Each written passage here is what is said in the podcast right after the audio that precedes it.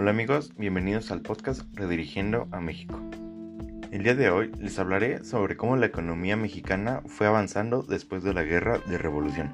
Como sabemos, una guerra es un conflicto de dos o más bandos armados, por lo que la revolución mexicana no fue la excepción, ya que este fue un enfrentamiento del pueblo contra el gobierno de general Porfirio Díaz. También, lamentablemente, hubo bajas y destrucciones de propiedades tanto públicas como privadas. Lamentablemente, este tema no se ha estudiado a fondo, por lo que no tenemos información exacta, pero aproximadamente hubo de 1 a 2 millones de muertes durante la revolución. Después de la Revolución Mexicana, la relación entre el comercio exterior mexicano y su Producto Interno se mantuvo estable, cerca del 20% del Producto Interno Bruto.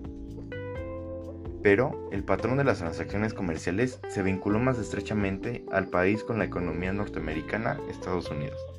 Hubo muchos más factores que ayudaron a estabilizarse a México, pero dos de ellos y de gran trascendencia son la inflación y la consecuente estabilización de la moneda a fines de 1916.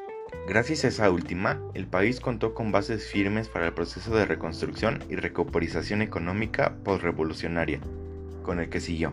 Comúnmente se le considera la estabilización monetaria de este periodo. Gracias por escucharnos y recuerda, estás escuchando Redirigiendo a México.